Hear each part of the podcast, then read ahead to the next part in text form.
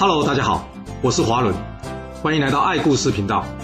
我喜欢听故事，希望故事能带给您想象力、思考力、判断力以及创造力。让我们一起来听故事喽。上次我们说到了这伊阙之战，白起在判断敌方情势之后呢，决定绕到魏军后方，准备展开突袭。而这魏军呢，根本就没有交战的准备。然而，真的是这样吗？真的啦。因为对魏军来说，反正韩军都还没开打，也还没死个大半，他们只要在这边呢搬板凳，先先等着，准备吃瓜看戏就好了。干嘛准备啊？这悠悠闲闲的魏军呢，他们万万没想到，这天上午竟然就是死神降临到联军的日子啊！这白起所率领的秦军主力啊，在鼓声一响之时，也立刻敲响起了这丧命的乐章啊！杀！这一句喊声震天的杀声啊，突然惊醒了魏军呐、啊！这魏军主将公孙喜一看，怎么会？前面不是回报秦军主力正在与韩军对峙吗？那这秦军是哪里来的？哪里来的？应该不是现在要讨论的重点吧？重点是赶紧叫士兵们着装上马上车列阵，准备与秦军一战吧！还记得之前濮上之战的过程吗？当时即使是由这个将秦国打退进函谷关的齐国名将匡章所率领的军队啊。依旧抵挡不住这秦国虎狼之师啊，从侧面突击而惨遭全灭啊！何况这次领军还不是匡章哎，而更糟糕的是，魏军连作战准备都没准备，还不只是阵型的问题哎。白起领军的秦军呢，就像一群饿狼，狠扑着魏军，而这魏军呢，竟然在短短的时间之内呢，就遭到瓦解，士气溃散。这公孙喜一看，糟，这样下去，魏军恐怕会全灭。他拼尽自己的力量呢，想要维持魏军不要溃散，但。这溃散的士兵呢，就像洪水一样，不是你公孙喜一个人可以阻挡的。就这样，公孙喜战至最后一刻，兵败被俘啊。而秦军的攻势呢，并没有结束，白起领军继续追击着溃逃的魏军，往韩军方向前进了。而这韩军也没想到敌人会出现在后方啊。更糟糕的是，这溃败魏军啊，竟然横冲乱撞的，冲乱了韩军的阵型。看到这韩军阵势一乱了，这韩军阵前的秦军知道，这一定是他们主将白起从敌方后面杀过来了。太好了，大家知道这魏军应该已经溃败了。这顿时之间，秦军士气大振，大家高喊一声，一拥而出，开始朝着韩军疯狂的冲过去啦。秦军的诱敌计划成功，韩军一直以为前方才是秦军主力，而面对这两路秦军，韩军立刻面临被秦军包夹，陷入前后为难的局面。但事有轻重缓急啊，韩军既然认定前方是秦军的主力，那自然会将战力调整，以对抗前方秦军的主力为主。同时，整顿部队，赶紧找机会开始逐步撤离战场。不过很抱歉，因为韩军猜错边了。清军真正的主力，正是现在从你韩军后方由白起所率领杀过来的清军部队啊！就这样，韩军失去先机，后方遭到清军重创，而遭到重创的韩军呢，顿时之间士气崩解，士兵们开始乱逃乱窜。那战争结束了吗？并没有。白起告诉所有的秦军，放下敌人的辎重物资，这些东西晚点才回来拿就好了。所有的人跟我继续向前，务必将你眼前能看到的所有敌军全部放倒，我们才会停下来。简单来说，这仗我白起所率领的秦军，不只要打一场胜仗，更是要将敌军所拥有的有生战力全部摧毁，让他们之后再也无力与我秦国一战。大家上吧！就这样，伊阙之战，白起所率领的秦军以消灭敌军为目标。残忍的斩杀联军共二十四万人，事后他们也杀了联军的主将公孙喜，然后攻下伊阙，并占领五座城池。就像白起战前的主张，此战白起重创了韩魏两国的有生战力，让韩魏两国可以说是与战国七雄正式绝缘了，甚至他们变得跟那些小国一样，成为了等待被宰的羔羊啊！那怎么证明白起的做法是否正确呢？事实就是最好的证明。伊阙之战结束后，白起升官至国尉。同年，他再次出兵渡过黄河，袭取安邑，也就是现在山西运城市夏县西北以东的大片土地。隔年，白起被升官成为大良造，他再次领军攻打韩魏两国。这时，失去战力的魏国遭到白起攻陷元城，但还好，秦军并没有占领该地，而韩国呢，只是被夺走了宛这个地方。同时，左更司马错也领军攻陷魏国的子以及韩国的邓。其实这段历史在《史记》的记载中有点乱，时间跟人有点对不上。不过没关系，我们抓重点，重点就是韩魏两国快被白起跟司马错两人给打残了。没错，照这样打下去，魏国及韩国就快要在战国历史舞台上下台一鞠躬来去领便当了。那该怎么办呢？当然是赶紧献帝求和了，看看能否缓一缓秦军的攻势啊。于是魏昭王献出河东四百里土地，而韩灵王则是送出了五岁两百里的土地，两国割地求和，希望秦国呢能暂时放他两国一马。那秦昭王有同意吗？同意啊，当然同意啊。人家主动要给地，你干嘛一定要用抢的？那这停火的有效期限有多长呢？很抱歉，这停火的有效期限就跟方便面的保存期限差不多，才仅仅不到一年，这白起便再次领军攻陷魏国的皮氏以及蒲坂，而司马错呢，则是出兵攻打元城以及河永，最后两人联手攻击魏军，取得大小城池共六十一座。讲到这，有没有觉得有点不太公平？人家东周天子也有出兵，怎么就没事啊？哎，周天子已经够小了，而且还分了东周国跟西周国，那么小，你去打他，那不是等于要灭了他吗？打仗这种事，没有什么公不公平的啦。嗯，话是这么说没有错，不过秦昭襄王想了想后，还是觉得应该要给周天子一点警惕才是啊。当时的周赧王因为东周公不想要供养他，所以呢，他已经搬去西周公了。那既然如此，所谓冤有头债有主嘛，秦国这次当然是要找西周国的麻烦了。这西周国一看，哎，这下惨，我们怎么可能独自去对抗秦国啊？所以他赶紧派出使者，希望去说服赵国出兵攻秦啊。那同时也派出另外一名使者前往这魏国，希望魏国派出三万人来协助他们防守。这魏昭王一听，三万人呢，我有没有听错啊？三万块我可以给你啊，要我出三万人？我魏国现在都自身难保了，于是他回复这使者说：“哎，很抱歉，我们魏国上党郡也很危急啊，我们可能拨不出兵来帮你们忙哦。”哇，没帮手，那这下该怎么办才好呢？这西周国大臣齐无辉说：“主公，你再让我试试看吧。”于是呢，他再次找上这魏昭王。这魏昭王一看，啊，是怎样要来抱怨吗？齐无辉说：“不是的，大王，我只是来告诉你呢。”若是魏国确定无法出兵协助我们西周国的话，我已经建议我们家主公啊，改侍奉这秦国啊。然而，一旦西周国倒向秦国，这秦国应该会趁势出兵攻下这南阳。而南阳一旦被攻下，这魏国上党与韩国联系将被切断，这形同被孤立啊。这是大王您希望的结果吗？大王，其实您并不是派兵协助西周防守啊，而是在帮您自己守住最重要的战略要地，不是吗？这魏昭王一听。哎，你这么说，是有点道理哎。啊，好吧，我就派出三万人去西周协帮好了。就这样，这弱小的西周国呢，在获得魏军的协助之后，让秦国打消了要攻打他的念头，成功躲过一劫啊。而另一头，秦国夹着这伊阙之战战胜的余威啊，前来恐吓这楚秦襄王啊。恐吓什么？啊，不是说要跟我秦国绝交吗？要不要我们也来打一仗？这楚秦襄王一听，哎，这说绝交都是气话，我们秦楚向来友好了，呃，要不要我们再来联姻呢？大家有话好说嘛。哇，搞什么？不是杀父之仇不共戴天，秦楚要绝交吗？怎么搞得好跟小朋友切八段一样？今天绝交了，明天又可以成为好朋友啊？有没有这么没有立场的国君呐？啊，就是有啊，只要能让国家生存下去，立场并不重要啊，原则是大国强国定的。这小国弱国不要想要坚持原则，正所谓以大事小以仁呐、以小事大以智，就是什么？大国对待小国要用仁德，但是小国对待大国呢，则是需要用机智啊。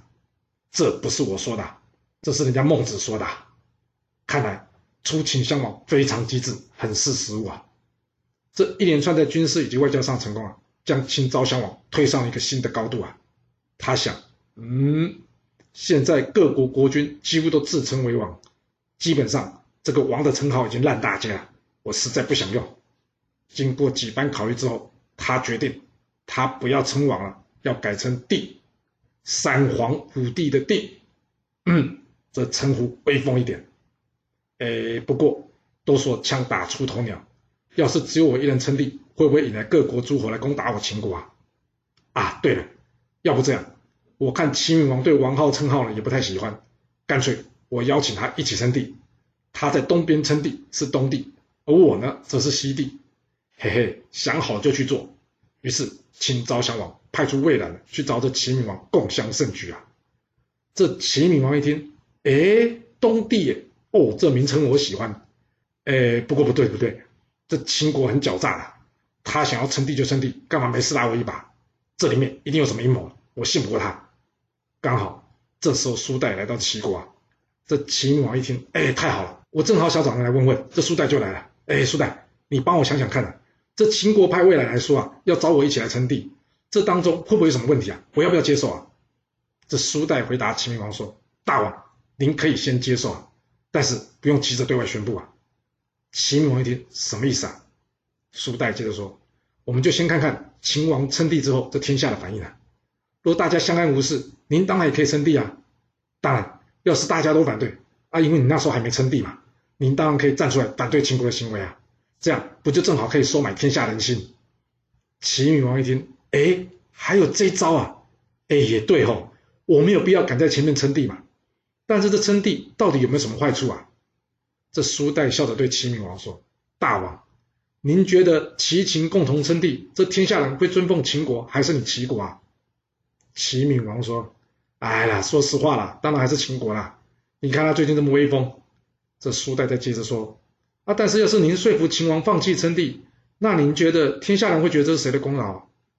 齐闵王一听，他说：“哎，没错哦，大家一听到我们两个称帝呢，一定会很感冒。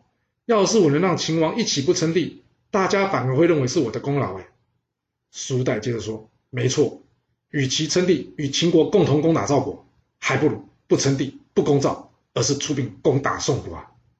哎，这关宋国什么事啊？”你齐闵王不称帝就不称帝，为什么来攻打这个长期是铁粉的宋国啊？这是因为这宋国出了一位很奇葩的国君，人称桀宋的宋康王代言啊。你没听错，这个桀就是夏桀的桀啊。据说这个代言呢，生得人高马大，孔武有力啊，并且是一个帅哥，也就是相貌堂堂啊。放在现在来说，他就是高富帅了。他在赶走他哥哥宋替成军之后呢，自立为王。由于这算命的说啊，他有霸王的命格，于是信以为真，他便展开了一连串对外的军事行动。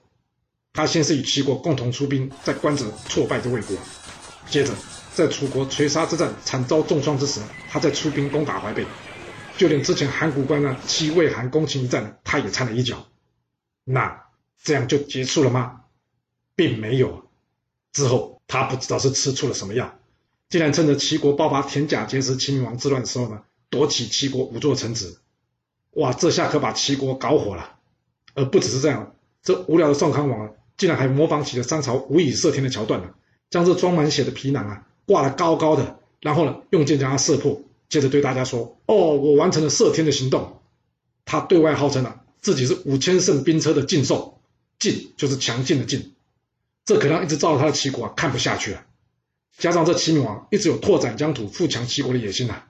所以苏代这一句攻打宋国，可是让齐闵王提起兴趣啦。没错，与其秦国呢共同攻打赵国，拿不到什么好处，还不如出兵灭宋。不过一旁的孟尝君可不这么想啊，这无缘无故去修理自己的小弟，这会让大家心寒的。但齐闵王可听不下你孟尝君的意见啊，因为在他眼中，只有能拓地强国，才算是一位有作为的国君呐。你们这些大臣，表面上说是忠心，但其实心里盘算的都是各自利益，所以没有必要理会。于是他决定接受苏代提，先称帝，之后又取消称帝，让大家伙的箭头呢对准着秦国，这样他才能腾出空来攻打宋国。而这秦昭襄王在听到秦王取消称帝之后呢，他知道这齐国一定是别有意图，想让秦国成为众矢之的，所以他最后也决定取消自己的帝号。就这样。这东西二帝的抬头啊，仅短短的维持了两个月的时间啊，就走入历史了。不久之后，这宋国发生内乱，对齐闵王来说真是太好啦，他终于等来这一刻啦。于是他立刻派出韩聂领军出兵攻打宋国啊，揭开了这一场史称齐灭宋之战。然而，齐闵王当时恐怕万万没有想到啊。这场齐灭宋之战也将会为他自己敲响丧命的钟声啊！这怎么说呢？我们接着说吧。韩聂出兵攻打宋国的消息呢，很快传到这秦昭襄王的耳中。这秦昭襄王告诉大臣，看来齐国这次是要灭了宋国了。去，这韩聂还说是我朋友呢，竟然出兵攻打我想要的地方。而这时，人在秦国的苏代呢，也在现场。这秦昭襄王问他：“哎，苏代，你说说看，这韩聂是怎么回事啊？”苏代说：“大王，这韩聂就正因为是你的朋友，才会出兵攻打宋国啊。你想想看，若齐国攻下宋国，这三晋击楚，对于齐秦两国的恐惧会不会加深啊？那到时候要不要割让土地向秦国求和啊？大王，您坐在这，不费一兵一卒就可以得到天下的好处，那不是很好吗？秦昭襄王说：“你这话是没错啊，但是齐国若攻下宋国，很有可能反过来联合东方诸侯，再次展开合纵啊，这我不得不提防他。”苏代接着说：“大王，这天下的游说之士呢，几乎没有一个希望秦国与齐国友好的。”为什么？这道理非常简单，这是因为一旦秦国与齐国友好，这三晋与楚国就危险了。我话就说到这，剩下就交给您自己判断，您要不要与齐国站在同一阵线了？秦昭襄王想了一下，没错，齐国若强盛，这三晋与楚将腹背受敌。虽然齐国的强盛对秦国来说不一定是好事，但是事有轻重缓急。若能弱化眼前敌人，这未尝不是一件好事。另外，这齐闵王并不是块料，看看上次齐国破燕之战就知道了，他太贪心太急了。齐国这次若又想要像上次一样对宋国来进行独吞，那结果一定又是引来诸侯的挞伐。我没必要去淌这浑水，去跟齐国一较高下，消耗战力。我只要等着看，看看后面会有什么变化，再决定下一步该怎么走就行了。于是他回答苏代说：“也是。”那就让齐国去攻打宋国吧。有没有觉得很奇怪？上次苏代告诉孟尝君反对齐秦结盟，怎么这次他又主张要齐秦合作呢？别忘了，他老哥苏秦是燕国派出的间谍，加上他最后死在齐国，那有没有可能，其实这一切都是苏代为他哥哥所采取的复仇计划呢？是的，因为有一说是苏代是燕国派出的间谍。他先不让齐秦合作，避免齐国与秦国瓜分三晋与楚。接下来让齐国独自灭宋，引来诸侯的紧张。那这剧情会按照书代的脚本去走吗？这就得来看看韩聂领军攻宋究竟会如何发展吧。这历史上说，由于这宋康王做得太讨人厌了，这宋国人民一听到齐军攻打过来，根本不做抵抗，结果这场齐国灭宋之战呢，竟然出了意外的容易啊！这齐国呢，迅速就攻陷宋国的首都，最后宋康王逃往这魏国温这个地方，并且死在那里，结束了这个从周武王时期封给纣王哥哥为之起的国家宋国。讲到这，你有没有觉得有个地方怪怪的？这宋康王的谥号是康这个字，哎，在历史上有哪几个国君能用康这个谥号，但是却是个坏蛋的？好像没有吧，所以他会不会是被人黑了？毕竟历史是胜利者所写的，这齐闵王总得美化一下自己亲手做掉这个铁粉小老弟的故事吧？他总不好跟人家说，哎，他是好人，但是我就是想要吞并他，所以出兵攻打他吧。另外，就是这场战事为什么进行的这么顺利啊？有没有可能是宋国根本没有料想到会被自己老大哥暗算，以至于猝不及防，惨遭灭国之祸啊？当然，这都只是我的猜测。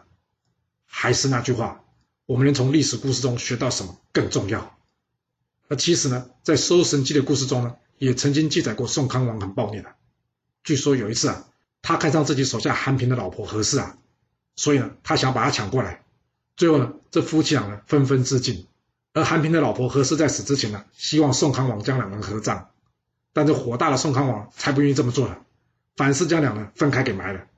但不久之后呢，这对夫妻被埋的地方啊，分别长出了一棵树，而说也奇怪，这两棵树啊，不断的向对方生长过去，最后啊，两棵树的树枝啊以及根部的地方互相交缠，合成了一株。接着有一对鸳鸯呢，飞到这树上，悲哀的叫着，所以当地人都认为这棵树呢，其实就是他们夫妻两人。而这棵树呢，后来也就被人称为相思树，这就是相思树的由来了。不过这段不是历史，是小说《搜神记》啊。好，扯远了，我们接着说吧。这齐闵王灭了宋国之后，他开心啊。面对这个当初阻止他灭宋的孟尝君啊，他用轻蔑的语气跟他说：“啊，你不是很反对我攻打宋国的吗？怎么样？现在宋国攻下来喽，而且也被并入我齐国喽。啊，你还有什么话说啊？”田文，我看你的年纪也不小了，是不是该休息一下了？好一句，是不是该休息一下了？这句话真正的意思就是。你应该可以退位让贤呐，这是比较好的想法了。这坏一点想法就是，你是不是应该准备一下后事，然后好好躺下休息个够啊？啊，这孟尝君毕竟是老江湖了，他一听就听出这齐明王的意思啊，所以他立刻退位让贤，交出这相国的宝座。那接下来他该怎么办呢？别忘了，冯轩已经帮他挖好了狡兔的三个窟啊，所以。还没到他穷途末路的时候呢。离开齐国权力中心的他，因为担心齐闵王会找借口对他下毒手，所以他前往魏国去出任魏国的相国啦。那齐闵王灭宋，真的会这样平安无事吗？还是会像之前齐国破燕之战引来各国诸侯挞伐呢？这故事会如何的发展呢？我们要到下次才能跟各位说喽。好了，我们今天就先说到这。若喜欢我的故事，要麻烦您记得动动你的手指，给我五星评价，或是点赞、订阅、追踪以及分享哦。当然，也欢迎您留言分享你对这一集的想法，或是你也可以请我喝一杯咖啡或是饮料，让我有持续创作的动力。